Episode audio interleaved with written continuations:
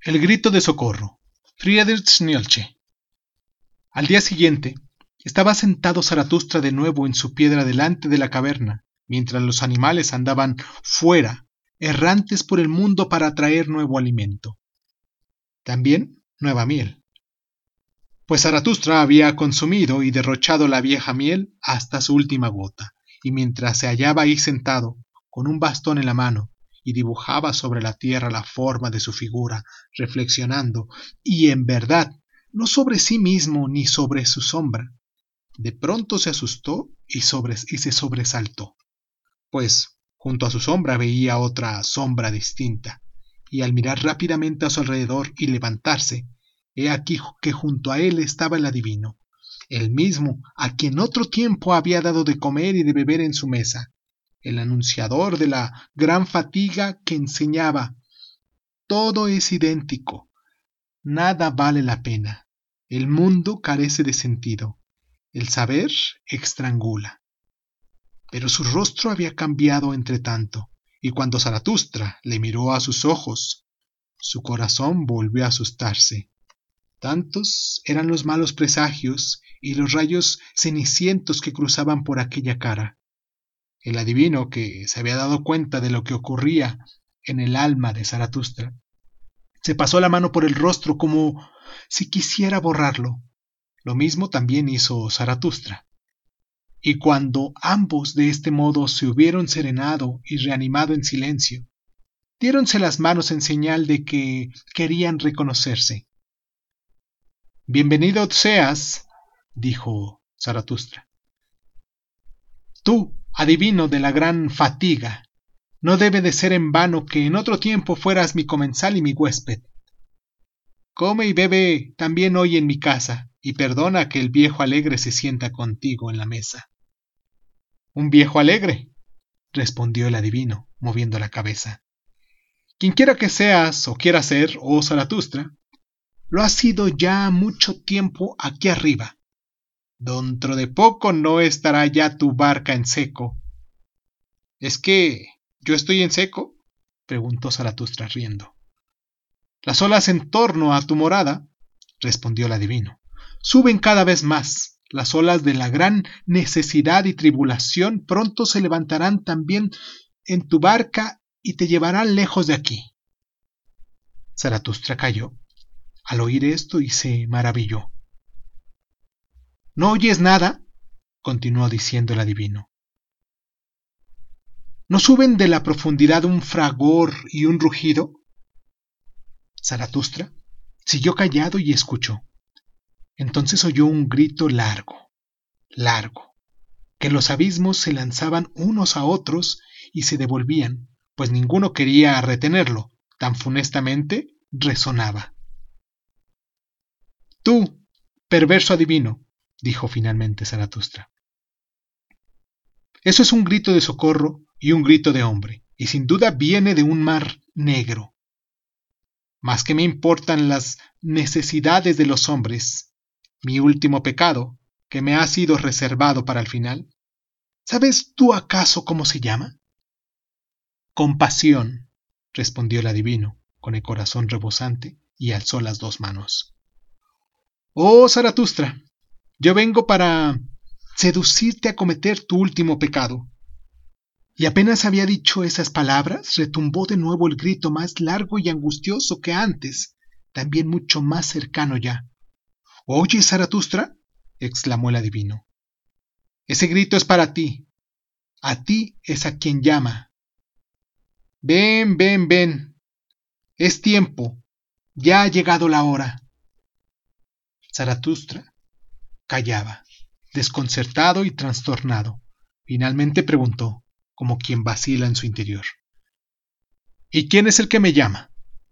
Tú lo sabes bien, respondió con violencia el adivino. ¿Por qué te escondes? El hombre superior es quien grita llamándote. ¿El hombre superior? gritó Zaratustra horrorizado. ¿Qué quiere ese? ¿Qué quiere ese? ¿El hombre superior? ¿Qué quiere aquí ese? Y su piel se cubrió de sudor. Pero el adivino no respondió a la angustia de Zaratustra, sino que siguió escuchando hacia la profundidad, Y cuando se hizo un largo silencio, volvió su vista atrás y vio a Zaratustra de pie y temblando. Oh, Zaratustra, empezó a decir con voz triste. No estás ahí como alguien a quien su felicidad le hace dar vueltas. Tendrás que bailar, si no quieres caerte al suelo. Pero aunque quisieras bailar y ejecutar todas tus piruetas delante de mí, a nadie le será lícito decirme, mira, ahí baila el último hombre alegre. En vano vendría hasta esta altura uno que buscase aquí a ese hombre. Encontraría sin dudas cavernas. Y otras cavernas detrás de las primeras, y escondrijos para gente escondida.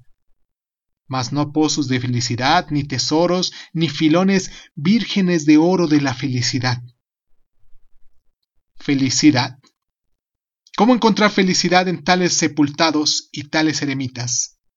Tengo que buscar todavía la última felicidad en islas afortunadas y a lo lejos, entre mares olvidados. Pero todo es idéntico, nada merece la pena, de nada sirve buscar, ya no hay tampoco islas afortunadas. Así dijo el adivino suspirando.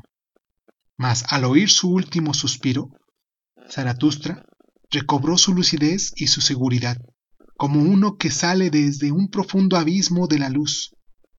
No, no, tres veces no, exclamó con voz fuerte y se acarició la barba. De eso sé más yo que tú.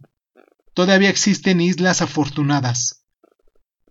Calla tú de eso, suspirante saco de aflicciones. Deja de chapotear acerca de eso. Tú, nube de lluvia en la mañana. ¿No estoy ya mojado por tu tribulación y empapado como un perro? Ahora voy a sacudirme y alejarme de ti, para quedar seco de nuevo.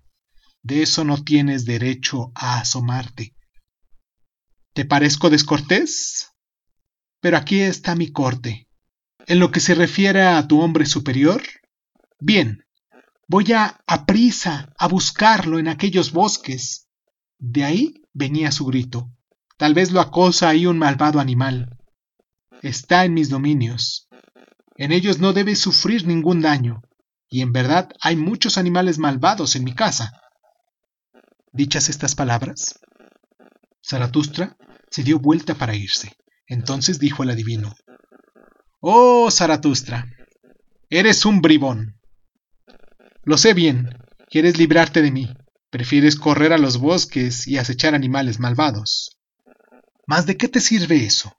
Al atardecer me tendrás de nuevo, en tu propia caverna permaneceré sentado, paciente y pesado como un leño, y te aguardaré.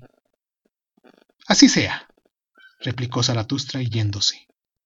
En lo que en mi caverna es mío, también te pertenece a ti, huésped mío. Y si todavía encontrases miel ahí adentro, bien, lámela toda, oso gruñón, y endulza tu alma, pues al atardecer queremos estar los dos de buen humor. Y de buen humor y contentos de que este día haya acabado. Y tú mismo debes bailar al son de mis canciones, como mi oso bailador. ¿No lo crees? Mueve la cabeza. Bien. Adelante viejo oso. También yo soy un adivino. Así habló Zaratustra.